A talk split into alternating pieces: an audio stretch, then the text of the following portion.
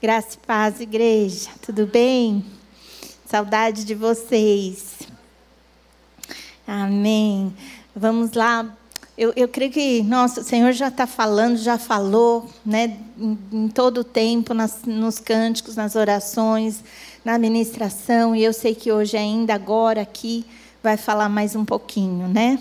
A gente sempre tem que estar tá com uma palavra pronta, né, conforme a instrução da nossa pastorinha. E a minha palavra já estava pronta aqui, e cada vez que muda tema, muda palavra. Mas a palavra é sempre fresca, ela sempre se renova, né? A cada dia. E nós estamos aí uh, meditando, aprendendo, ensinando sobre a ação do Espírito Santo na igreja, nas nossas vidas, né? E tem um texto que eu queria ler, alguns textos sobre o um detalhe do Espírito Santo. Por quê? Né, que o Senhor enviou o Espírito Santo dele para nós. Uma das palavras está em Efésios, capítulo 1. Acompanha aí na sua Bíblia, Efésios 1, 13 e 14.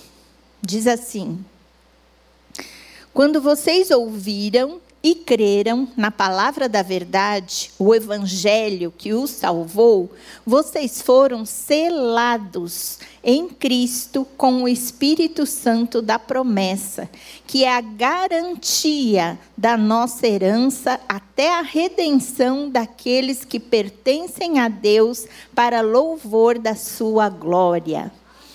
Então, esse texto diz respeito a nós. Nós ouvimos, nós cremos, que também é o, o tema do ano, né? É, assim cremos, assim vivemos. Então, diz aqui que nós ouvimos, nós cremos e pela palavra, pelo evangelho, nós fomos salvas. E quando isso aconteceu, o que, que Cristo fez? Ele marcou cada uma de nós, selou cada uma de nós com o Espírito Santo, como uma garantia que você, eu somos dele. Nós, como igreja, nós estamos esperando esse dia da redenção, né? Que falou até aquele dia da redenção. O que, que, que, a gente aprende com isso? Tem só mais, mais um outro versículo, ainda em Efésios 4, 30. Capítulo 4, versículo 30. Que também diz assim: não entristeçam o Espírito Santo de Deus, com o qual vocês foram seladas para o dia da redenção. Então, o que, que aconteceu? Quando Deus nos amou, né, que a palavra fala, porque Deus amou o mundo e nós somos né, criaturas dele neste mundo, ele nos amou, ele deu o seu filho para que todo aquele que nele crê não pereça, mas tenha vida eterna. Então, o amor de Deus veio sobre nós, nos adotou como essas filhas amadas que nós cantamos, que nós oramos, que somos. E agora, ele deixou uma promessa. Uma promessa que vai voltar, vai voltar para nos levar para estar junto dele para sempre, por toda a eternidade. Ele pagou um preço na cruz, como o pastor falou, né? O sangue dele que nós celebramos hoje foi um preço incalculável pela minha vida, pela sua vida. Então, antigamente, na época, não sei se hoje ainda, mas na época que, a palavra foi escrita, naquela região, naquela situação, funcionava assim, quando tinha um mercado de escravos, por exemplo, ou mercados de animais as pessoas iam lá, olhavam, escolhiam qual escravo queria ou qual animal queria, que foi o que Deus fez. Ele olhou, escolheu, amou, escolheu, quis para si. E aí, as pessoas ali carimbavam aquele animal ou aquele escravo como propriedade daquele que pagou o preço. Era uma garantia, aquele carimbo, que aquele escravo aquele animal ia ser entregue para o dono que pagou. Então, isso aconteceu conosco. Eles usaram essa figura, essa ilustração, para dizer que eu e você estamos carimbadas, estamos marcadas, temos um selo de santidade, o selo do Espírito Santo. Para quando ele voltar, ele vai vir aqui e vai ver: olha lá o meu selo, olha lá meu selo, olha lá meu selo, olha lá meu selo. E ele vai ver: essa é minha, essa é minha, essa é minha, essa é minha. E aí nós vamos estar com ele. Então, essa é a grande uh, uh, esse grande papel do Espírito Santo para nós é que a gente está marcada para quando ele voltar, a gente, ele, né, a gente saber que tem algo que nos garante que vamos ao encontro dele. Tem outros versículos que falam isso. 2 Coríntios, capítulo 1, 21 e 22. Aqui, ó. Ora, é Deus que faz que nós e vocês permaneçamos firmes em Cristo. Ele nos ungiu, nos selou como sua propriedade e pôs o seu espírito em nossos corações como garantia do que está por vir. Já não precisa nem explicar esse, né? Falou já tudo que acabei de falar. E o capítulo 5 também, do, do mesmo 2 Coríntios, versículo 5, complementa também. Foi Deus que nos preparou para este propósito, dando-nos o Espírito como garantia do que está por vir. Então, um aspecto do Espírito Santo, eu sei que já foram falados vários, já estudamos, vimos muitas coisas que o Espírito Santo fez, faz, atua na nossa vida. E um que eu queria deixar hoje para a gente glorificar a Deus, para a gente cuidar nesse sentido, é que nós temos um selo, uma garantia, que é o Espírito Santo em nós, o que nos faz ser marcadas como propriedade de Deus. Por quê? Porque Ele vai vir e nos buscar. E aí, eu sei que já teve, né, uh, séries aqui de mulheres. Estava já no Novo Testamento, falando de várias mulheres. E eu, eu, naquela época eu tinha duas mulheres para falar para nós aqui. Né? Eu sei que foram mulheres abençoadas, mulheres que de, deixaram um bom testemunho e trouxe boas lições para nós. Eu sei que foi falado de mulheres que não foram uh, sensatas, prudentes, santas, e aí serviram também de exemplo, de lição para a gente não seguir. Então, sempre está sendo assim, né? Exemplos de personagens bíblicos que ou nos ensinam com o bem que fizeram, ou também nos ensinam com o mau procedimento que tiveram. E aquelas mulheres que eu ia falar, eu vou falar aqui mais um pouquinho delas, não faz mal, porque estamos em mulheres, sempre falamos de mulheres. E está em Lucas 17. Em um versículo, o Senhor Jesus fala dessas duas mulheres. Lucas 17, 35. Duas mulheres estarão moendo trigo juntas. Uma será tirada e a outra deixada. Duas mulheres. E aqui talvez nós tenhamos essas duas mulheres uma que será levada e outra que será deixada. Qual será levada e qual será deixada? Isso vai depender do que a gente leu no começo.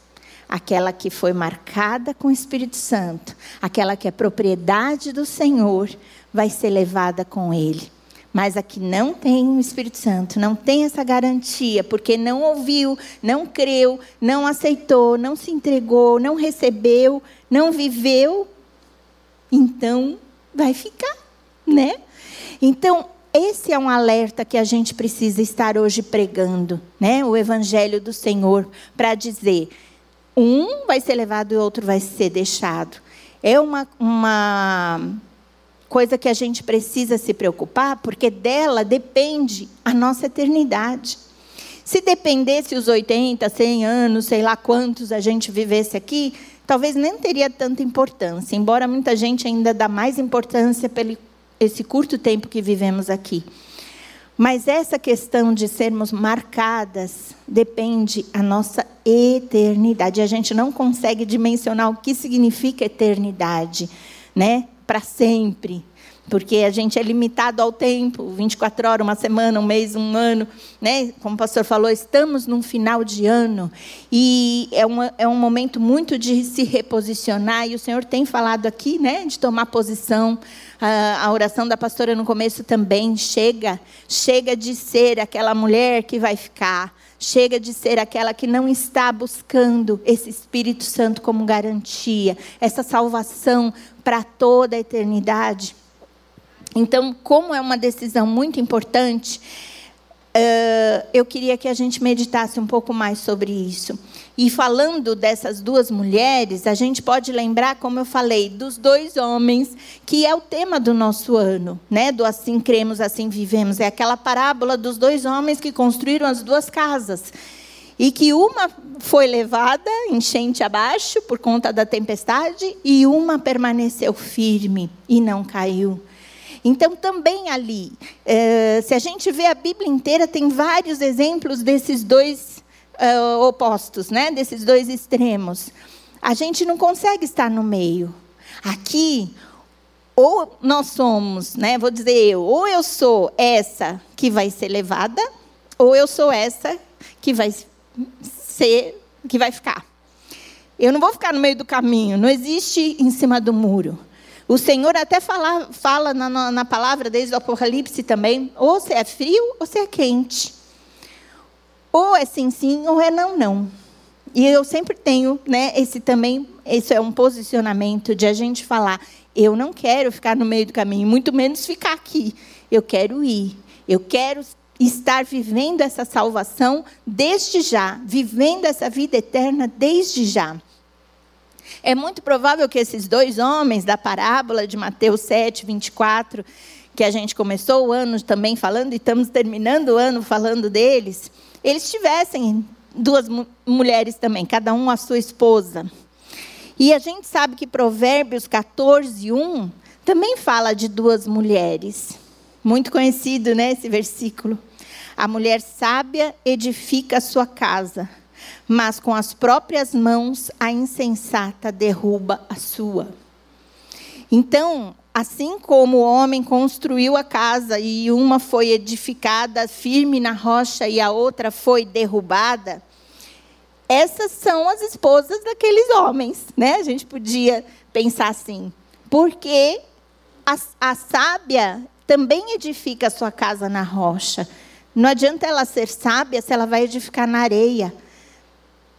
E a insensata é aquela que não pôs as bases da sua casa na palavra.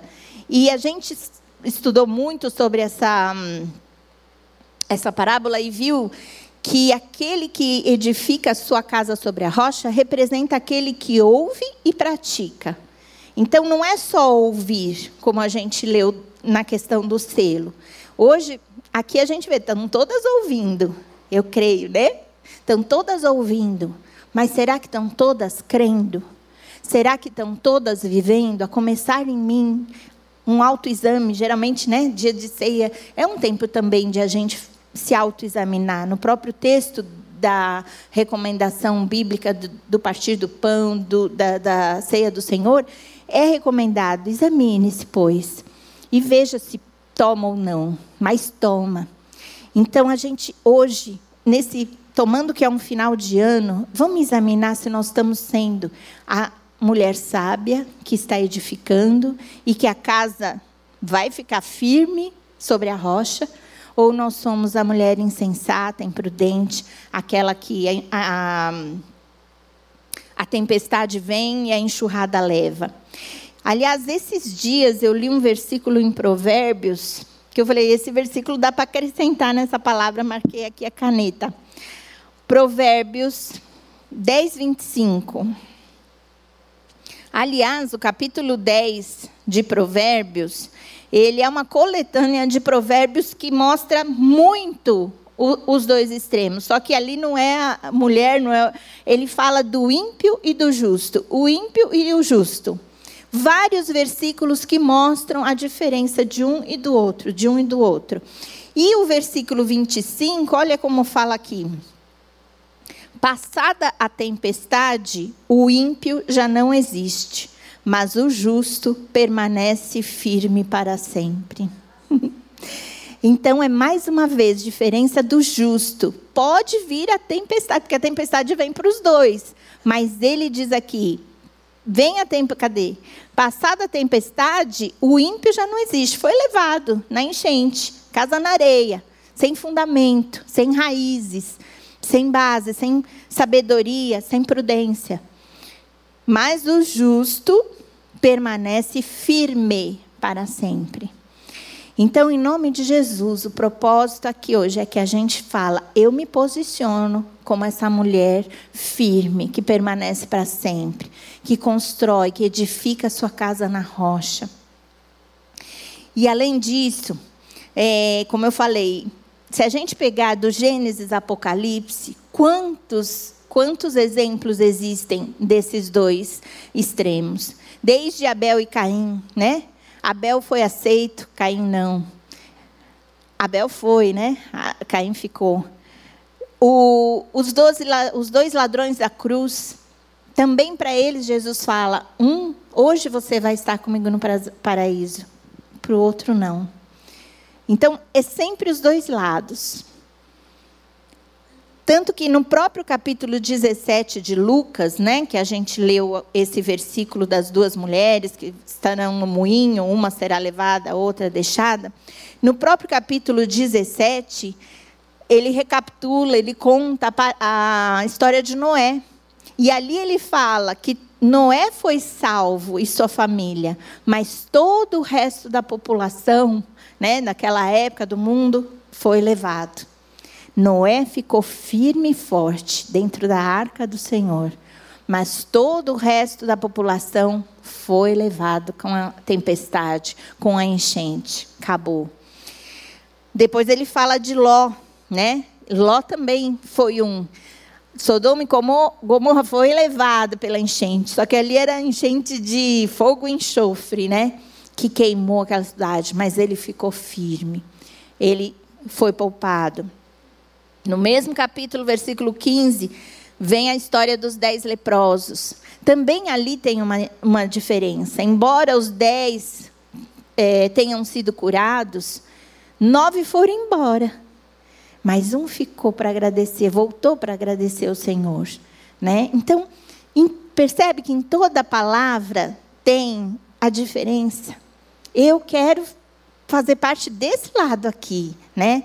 dessa que faz a diferença, dessa que volta para agradecer, desse que fica dentro da arca, ainda que esteja caindo um dilúvio, que vem para nós.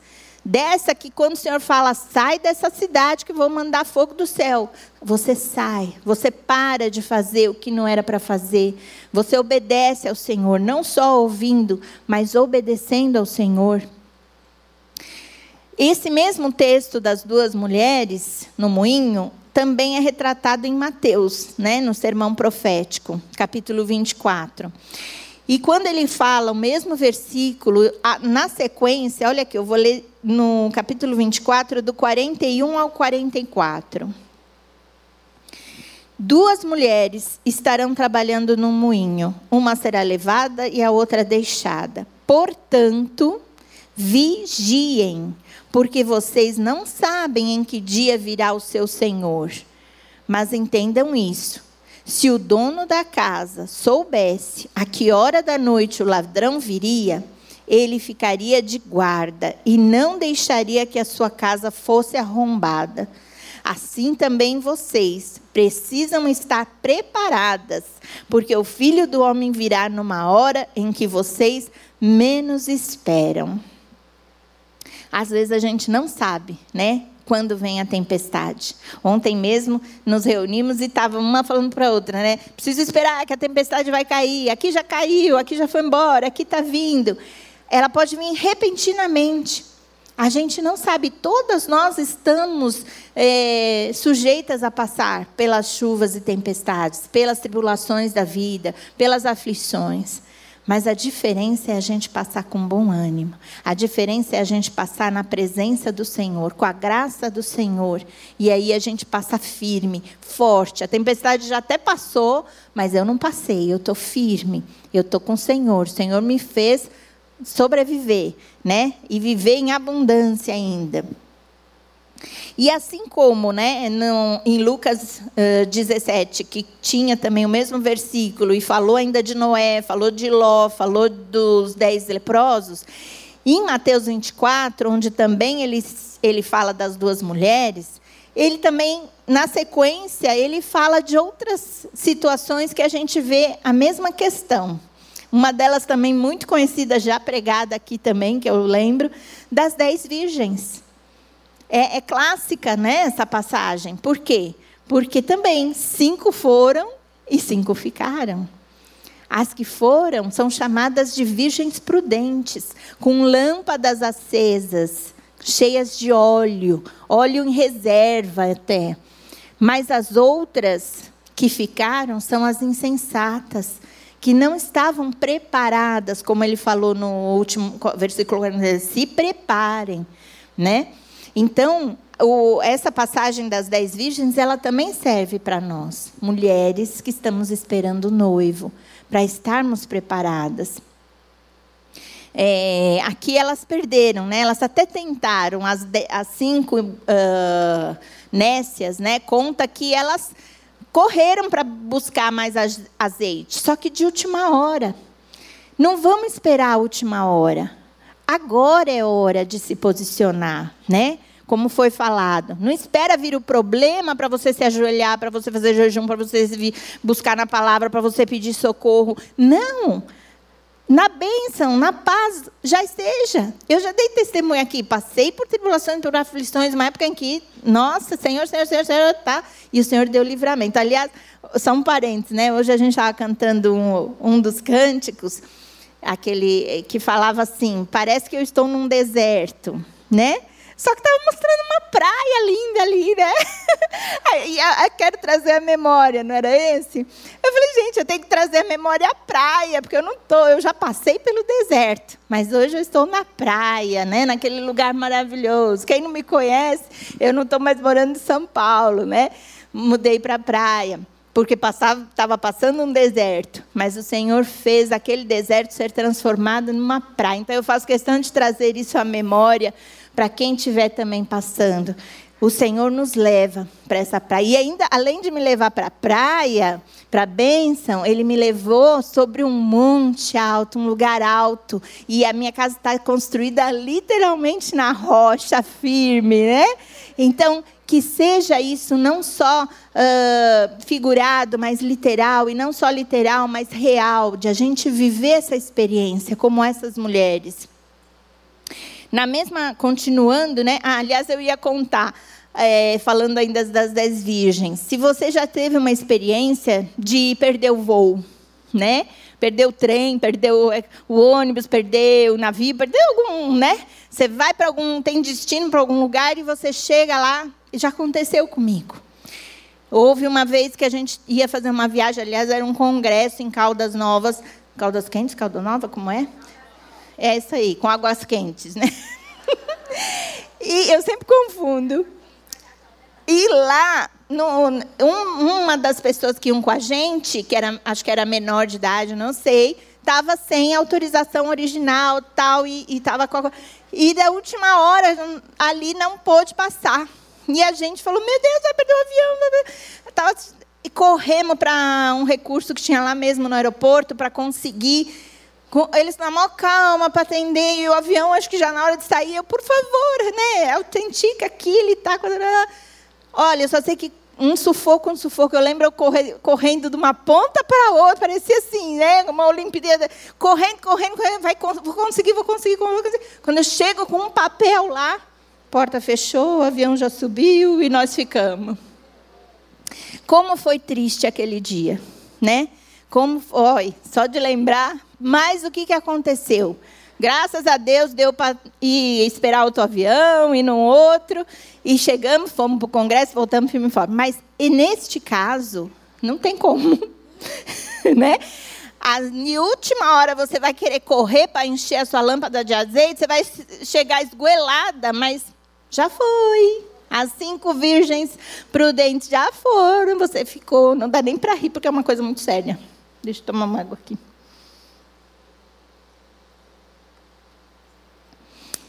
Então pensa, além das dez virgens que fala no capítulo 24, ainda fala dos dois servos também. Aliás, tem várias parábolas, né? Porque além de sermos noiva do Senhor, noiva de Cristo, nós somos também servas do Senhor. E aí fala dos dois servos. O bom e fiel foi promovido, o mau e negligente ficou para trás. O último verso fala: O Senhor daquele servo virá num dia em que ele não o espera e numa hora que não sabe. Ele o punirá severamente e lhe dará lugar com os hipócritas, onde haverá choro e ranger de dentes. É sério, não é? Eu sei que é lindo cantar da bondade do Senhor. E que privilégio nós aqui, que somos filhas amadas, que somos seladas com esse espírito, que somos mulheres sábias que edificam a nossa casa. Que honra e privilégio é cantar da bondade do Senhor. Mas, esse quem me conhece sabe que eu gosto de considerar a bondade e a severidade de Deus. Ele é bom ele é bom porque ele providenciou um meio de nos redimir, de nos resgatar. Nós estaríamos como lá, escravas naquele mercado, sem chance de, de recuperação, de vida, de esperança, vendidas para o pecado. O amor e a bondade dele nos redimiu com um preço que a gente nem tem ideia, né? Não tem nem como a gente pagar. Então, isso é bondade de Deus. Ele ir lá nos amar, nos escolher, nos adotar como filha amada, nos marcar, garantir que somos dele. Ele garante que somos dele. Nós não podemos dizer que, que não, não, Deus não é um Deus de, confiável. Ah, mas será mesmo que ele pagou o preço? Será mesmo? Não, eu não posso desconfiar dele mas eu posso desconfiar de mim. Se eu não vigiar, como falou aqui, não me preparar, não ser uma serva prudente, não ser uma mulher sábia, não ser aquela que fica aos pés do Senhor, vigilante. Porque uma serva, né, que embora não saiba a hora que vem o Senhor, como não sabe a hora que vem a tempestade, mas em todo tempo eu estou ligada. Em todo tempo eu estou em comunhão. Em todo tempo eu estou adorando. Em toda e qualquer palavra que Ele me disser, eu estou obedecendo. Então, se isso acontece, eu não vou sofrer a punição severa que falou aqui. Eu vou desfrutar da bondade misericordiosa. E glória a Deus por essa bondade misericordiosa. Mas se eu desprezar isso, desprezar esse preço altíssimo que ele deu, que ele pagou, desprezar essa bondade infinita, essa graça superabundante, né, esse amor eterno, não é justo que ele venha punir severamente? Por quê? Porque o filho dele que deu por nós foi punido severamente, para que eu e você desfrutasse dessa bondade dessa santidade, dessa vida pronta, santa, íntegra, reta, que Ele, pelo Espírito Santo que Ele colocou em nós, é possível. Eu e você não conseguiríamos falar, não, eu vou ser essa santa, perfeita, sábia, para que ele me venha buscar. Não foi isso que ele falou. Não é a sua santidade, a sua sabedoria, as suas boas obras que é a garantia da sua salvação. Qual é a garantia? É o Espírito Santo de Deus que ele enviou em nós. E se é um Espírito Santo em nós, em mim, em você, isso significa que eu vou ser o quê? Ímpia, impura, é, insensata ou santa, ou reta, justa, íntegra, temente a Deus. A gente falou de provérbios, e, e, provérbios, a gente sabe, né? A maioria é escrita por Salomão, um, considerado um dos homens mais sábios, se não mais. E, e, e por toda a vida dele, ele chegou a uma conclusão ao final da vida. E ele falou: a conclusão de tudo qual é? Teme a Deus e obedece os seus mandamentos. Então, a palavra de Deus está recheada de amor e temor.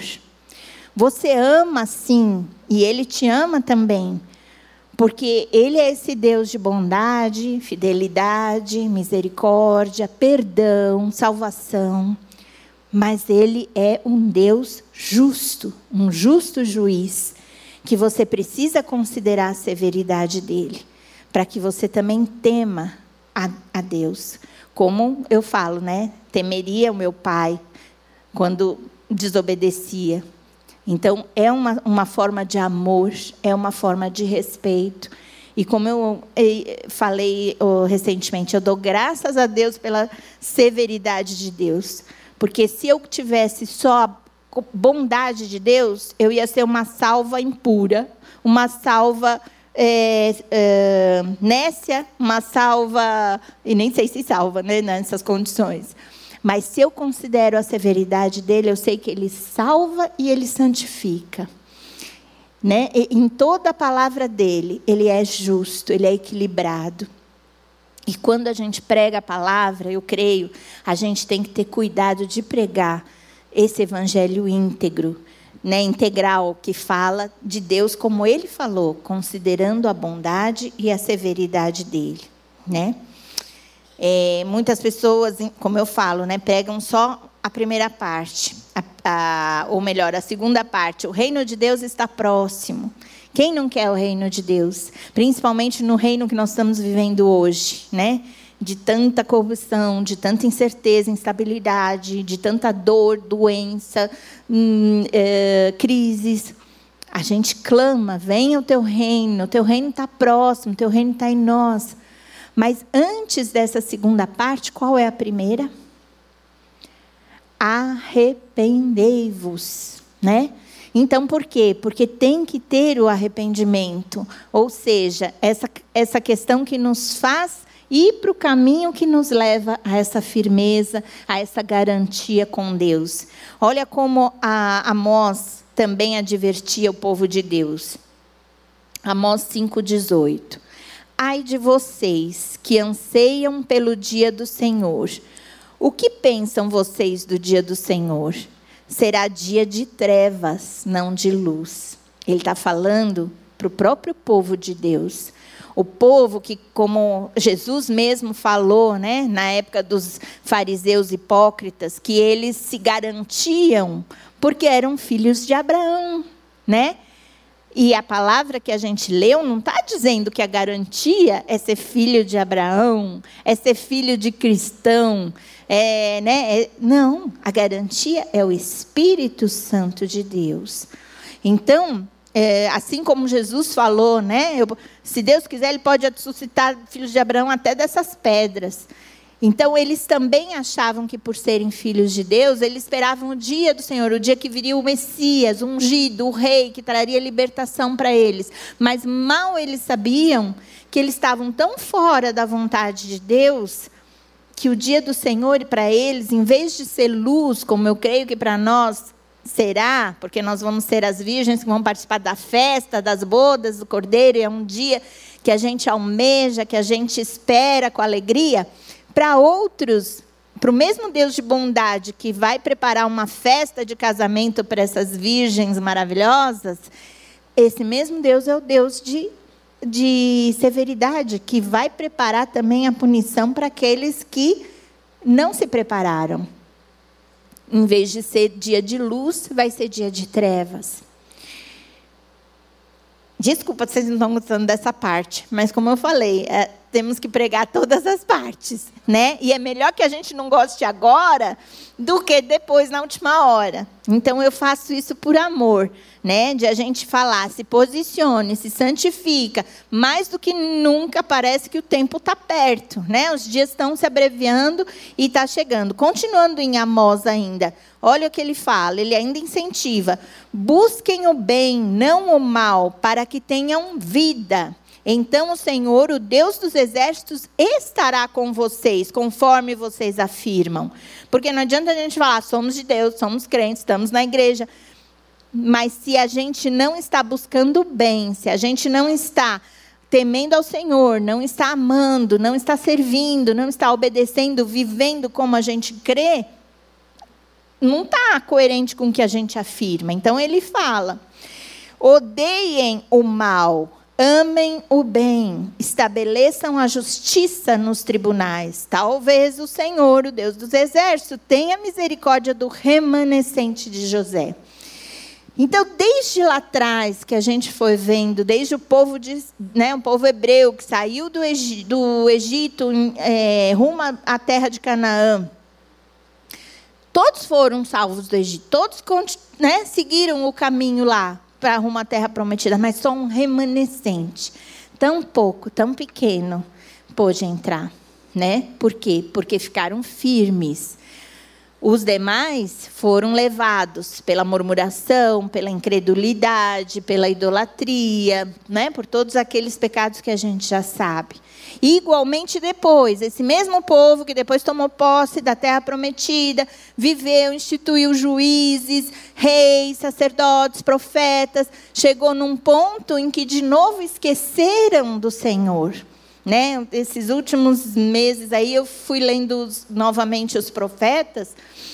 E como é triste quando o Senhor fala por meio dos profetas que o povo esqueceu dele, virou as costas para ele e não mais buscavam o Senhor, não mais consultavam o Senhor, não mais adoravam, era uma adoração fria, cerimonialista, legalista, sem coração, como fala, né? Só de lábios, mas não de coração. E aí ele fala que depois, mesmo depois, veio o juízo também. O Senhor foi mandando profetas, alertando, alertando, né?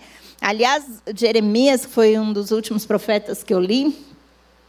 É bem forte, porque o Senhor fala, vez após vez eu mandei profetas falando: arrependam-se, arrependam-se, voltem para o Senhor. E o povo não queria ouvir. Eles falavam: não queremos ouvir, não queremos ouvir. Uma dureza de coração, uma rebeldia. E aí chegou num ponto, né, que a gente até fala da, do cálice da ira do Senhor, como se fosse a gota, né? O Senhor encheu, encheu, encheu, encheu. Chegou o dia da gota. E ali vem escrito assim: chegou o dia da vingança, chegou o dia do castigo. Mas era o povo de Deus, era o povo de Deus, o povo de Israel. Mas não, não condizia eles serem o povo se eles não viviam como o povo de Deus. E aí foram quase todos para o cativeiro, quase todos morreram, quase todos foram extintos, mas também teve um remanescente. Deus ainda guarda, né? Aqueles que se apegam a Ele, aqueles que ouvem essa palavra, que às vezes é dura, né? Uh, Jeremias ele foi levado uh, para a cadeia, ele foi jogado numa cisterna. Queriam matar ele porque ele pregava que ia vir o juízo de Deus e o povo não queria ouvir isso. Eles queriam ouvir os profetas que tinham profetas lá, falsos profetas, pregando paz, paz quando não havia paz, pregando que Deus era esse Deus bondoso, amoroso, quando Deus estava severamente bravo com seus filhinhos. Você já teve o seu pai bravo com você alguma vez? Já sabe do que eu estou falando, né? Então, nosso Deus é assim. Ontem mesmo eu estava participando de, um, de uma reuniãozinha e e a pessoa estava falando sobre Albert Einstein. Né? A gente sabe que é um gênio da física, né? da ciência. E até era uma questão de como ele considerava Deus. Eu não sei bem a história, né? mas alguma coisa dizia assim. Era o Deus de Spinola, esqueci o nome. Hã? Hã? É era uma pessoa, desculpa aí, que falava para ele de um Deus só assim, um Deus só de amor. Você não precisa se preocupar. Deus não é Deus que castiga, Deus não é Deus que manda para o inferno, isso não existe. E quantos que eu tenho ouvido que pregam isso? Desculpa, mas a minha Bíblia não prega. É, a minha Bíblia prega para a gente considerar a bondade e a severidade de Deus. Que o Senhor fale para o nosso coração. É, eu sei que às vezes a gente paga um preço por falar isso. Eu, eu, eu já contei, quando eu li esse pela primeira vez, talvez, ou uma das vezes que eu li esse versículo e ele saltou re, re, uh, reluzente, né? como fala, fosforescente na minha Bíblia, foi considerar a bondade e a severidade de Deus. Eu falei, eu vou, eu vou considerar, vou começar a considerar se eu não considerava até agora. E todas as páginas da Bíblia que eu lia tinha né, é, indicadores disso, da bondade e da severidade. Eu marcava no rodapé da minha Bíblia todos esses versículos naquela página. Não coube, não coube. E aí, todos que eu lia, eu, em vez de marcar naquela página, eu marcava onde eu lia o Romanos 11, 22. Romanos 11, 22. E eu tinha um desejo muito grande de escrever sobre isso. Eu gosto de escrever, de estudar sobre isso. E eu, esse ano inteiro, eu comecei toda semana, todo sábado, sobre um aspecto dessa bondade e da severidade de Deus. Vai acabar, já, temos, já temos menos de quatro, cinco semanas no ano. Alguns recebem, né, numa lista de transmissão é, vai acabar e eu não esgotei. Claro que eu não, não, esgotei. E eu vou continuar sendo fascinada por esse assunto, por essa, esse desafio de considerar a bondade e a severidade de Deus. Porque se eu considerar só a severidade de Deus, eu vou me achar uma condenada, uma perdida, uma indigna. E se eu considerar só a bondade de Deus, eu não vou ter a noção de que eu preciso me consertar, que eu preciso permitir Deus me transformar, me corrigir, me fazer de novo para que eu o agrade. Não só tenha o amor dele, mas tenha o prazer dele para a minha vida. Então, talvez eu possa até ser repetitiva, mas João Batista, Jesus mesmo, não pregavam outras coisas, senão esse evangelho de se arrependa o, o reino de Deus está próximo. Ou você vai, ou você fica. Não brinca com isso. Não brinca, não confie que você é filho de Abraão, filho de cristão, que você vem na igreja, que você dá o dízimo, que você é religioso. Não confie, não é essa a garantia. A garantia é o Espírito Santo.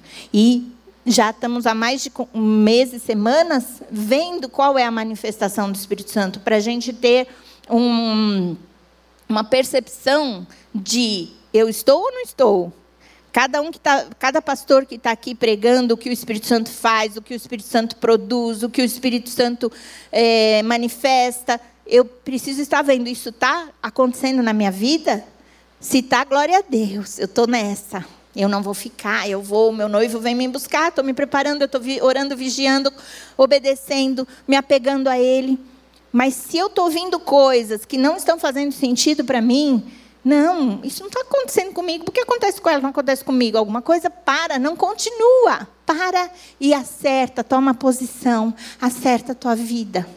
O trem vai partir, né? o avião vai subir, não deixa para a última hora. Eu faço esse apelo.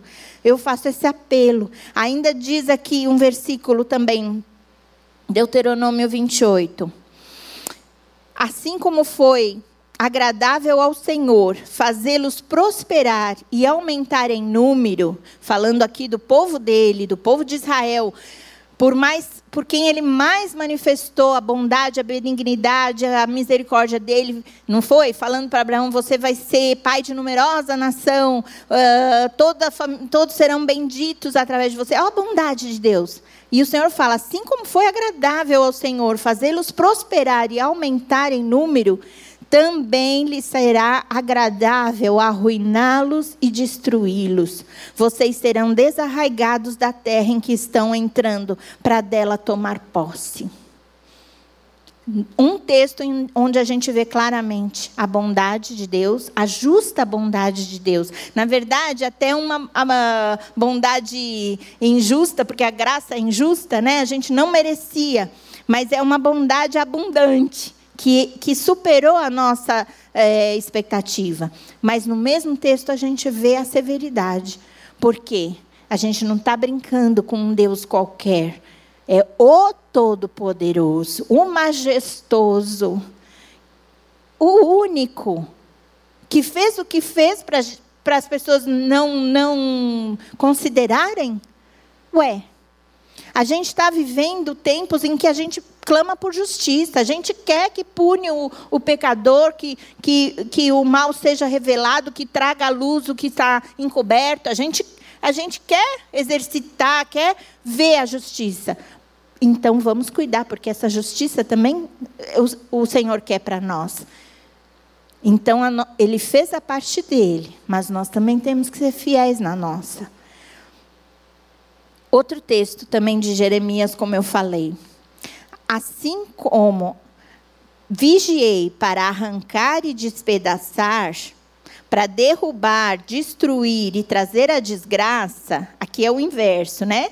Mostrou primeiro a severidade, porque veio a severidade no deserto, que o povo pereceu, veio a severidade no exílio, que o povo pereceu, mas tanto lá como cá teve o remanescente.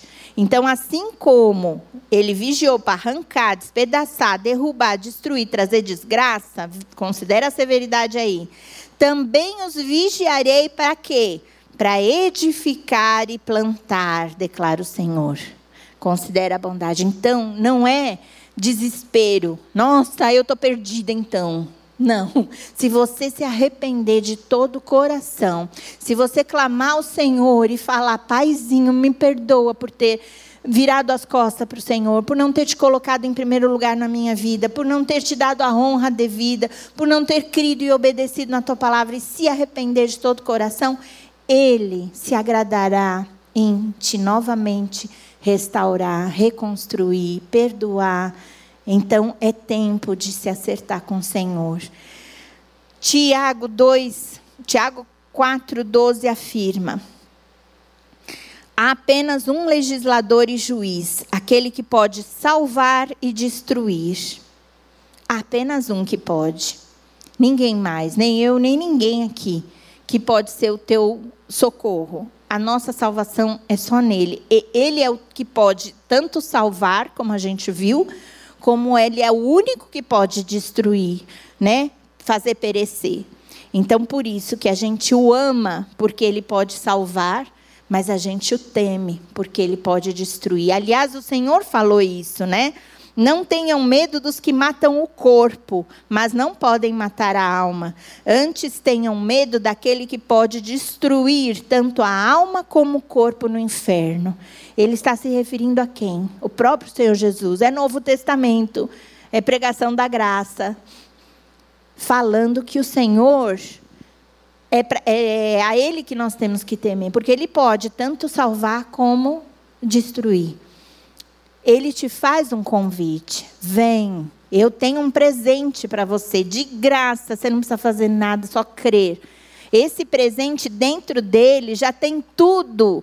Pedro fala, né? Já nos foi dando todas as coisas que nos conduzem para uma vida piedosa, uma vida santa, uma vida que agrada ao Senhor, no pacote do presente que Ele está te oferecendo. Mas se você não receber e não usar, não dá, não vai funcionar. Então, entre outros textos, que o tempo já foi, né? Hoje temos, tivemos tanta coisa, ficou pouco, tô, por isso que eu estou correndo, mas eu queria ir compartilhando esses textos. Deixa eu selecionar ainda alguns aqui. Hum, Vamos para o final, Lamentações 3, 38, 40. Não é da boca do Altíssimo que vem tanto as desgraças como as bênçãos? Como pode um homem reclamar quando é punido por seus pecados? Examinemos e submetamos à prova os nossos caminhos e depois voltemos arrependidos ao Senhor. Essa é a mensagem no fim, né, como uma conclusão, que ela está em Lamentações, né, que, que o Senhor usou Jeremias para escrever isso, mas também está em 1 João 9, que é um versículo que a gente tanto conhece. Se confessarmos os nossos pecados, Ele é fiel e justo para nos perdoar os pecados e nos purificar de toda injustiça. Então, fica evidente que nosso justo juiz é irredutivelmente severo para com pecadores inconfessos mas irresistivelmente bondoso com o réu confesso que honestamente deseja ser transformado e liberto. Assim concluímos que a ira severa da punição divina não durou só no Antigo Testamento. Ela dura até que um coração quebrantado e contrito eleve uma sincera e profunda oração de arrependimento, suplicando por perdão. A partir daí, o amor bondoso da graça de Deus tem sempre o prazer de se manifestar em todas as épocas de sua história. Essa é o apelo de hoje. Eu não sei, eu não conheço todas. Talvez você seja, esteja vivendo numa condição em que seria aquela mulher que vai ficar, que não vai, que talvez seria nem uma virgem, né? Quanto mais prudente, imprudente, que não está esperando o seu noivo. Esposa de um marido que construiu uma casa na areia e a qualquer momento pode vir a tempestade e vocês junto é um, não é tudo coisa perigosa que precisa a lâmpada vermelha ficar a sirene tocando, pelo amor de Deus, né? Ninguém vai falar, olha, cuidado, você está indo para o abismo, o incêndio está lá. Não! Né? A salvação urge a gente fazer esse apelo urgente, emergente, falando como você está. Você já entregou sua vida para Jesus? E se acha que entregou, mas está vivendo com um pouco óleo na sua lâmpada, com penumbra na sua lâmpada, né? Brincando, como foi orado desde o começo, brincando de ser crente, de religiosidade, se arrependa, acerte, se posicione, hoje, agora. Vamos todas ter esse tempo, como falou lá, examine-se, mas volte. Esse volte é traduzido no original, né, do hebraico, como arrependa-se. O arrependimento significa voltar. Né? Aquela coisa da conversão. Eu estava indo para um caminho, mas eu vou converter para o outro lado. Então vamos, vamos para o outro lado. Porque de duas mulheres, só uma vai. Não tem como falar, eu estou negociando ainda se eu vou ou não vou. Misericórdia, vamos, vamos, vamos, que o tempo está vindo. E a gente é aquelas mulheres adoradoras que estão cantando, ora vem, Senhor Jesus, Maranata né? Por tua misericórdia e graça eu quero estar pronto e eu estou pronto, eu quero ir e vamos. Então põe-se de pé, em nome de Jesus. Abra o teu coração agora para o Senhor. E se você está de boa, falando, eu estou nessa de mulher firme e forte, eu tenho certeza da garantia do Espírito Santo cheio na minha vida, vamos correr, sair dessa porta e falar para quem não está. Vamos pregar essa palavra, né? Senhor Deus. Tua palavra, tua palavra foi lançada como uma semente tão poderosa que é, Pai. Ó oh, Pai, se o meu coração assim treme, geme, por aquelas que provavelmente estejam desatentas, descuidadas, vivendo longe do Senhor, quanto mais o Senhor, que é Pai bondoso, que pagou um preço, que clama para que os teus filhos se acheguem a Ti, te busquem de todo o coração, porque o Senhor quer se fazer achar. Senhor, eu não sei se alguém, alguma aqui agora, pela primeira vez, está tocada no coração para dizer: Eu preciso me acertar com Deus. Eu quero ter essa marca de propriedade exclusiva do Senhor. E, como propriedade exclusiva do Senhor, viver para Ele, viver por Ele, viver com Ele, cada dia da minha vida. Eu quero, eu vou, eu vou, eu não vou ficar. Eu tenho certeza que o Senhor me selou. O Espírito Santo queima no meu coração. O Espírito Santo enche a minha vida, inunda o meu ser, transborda de unção, de adoração, de louvor. Então eu estou aqui, Senhor, onde você estiver, minha irmãzinha querida.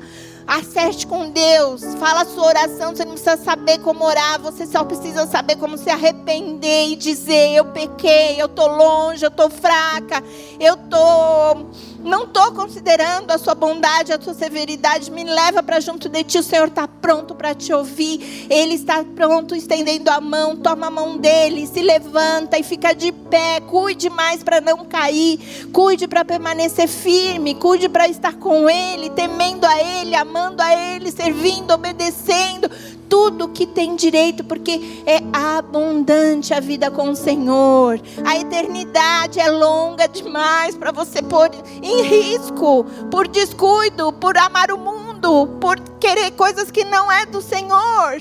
Em nome de Jesus, Senhor, eu profetizo que as vidas aqui se rendam tocadas pelo teu amor, pela tua graça, pelo teu teu poder. O Evangelho é o poder de Deus para a salvação, e o Evangelho nada mais é do que arrependa-se, volte-se para o Senhor, entrega a sua vida a Ele. O presente já está aqui na mão, recebe e usa esse presente, é de graça, para a tua glória, Senhor.